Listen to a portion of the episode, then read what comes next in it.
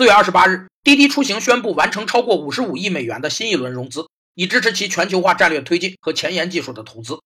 融资的全称叫资金融通，是指在经济运行过程中，资金供求双方运用各种金融工具调节资金盈余的活动。有三种融资的分类：一是内部和外部融资，内部融资指公司将自有资金转化为投资的融资方式；外部融资指公司吸收其他经济体的资本，使之转化为自己的投资。二是股权和债权融资。股权融资指公司以出让股份的方式向股东筹集资金，债权融资指公司以发行债券、银行借贷等方式向债权人筹集资金。三是直接和间接融资，直接融资指投资方直接购买资金需求方发行的有价证券，间接融资指投资方通过存款或购买银行、信托、保险等金融机构发行的有价证券，间接实现融资的过程。此轮融资后，滴滴出行的估值将突破五百亿美元，成为仅次于 Uber 的世界估值第二大的初创公司。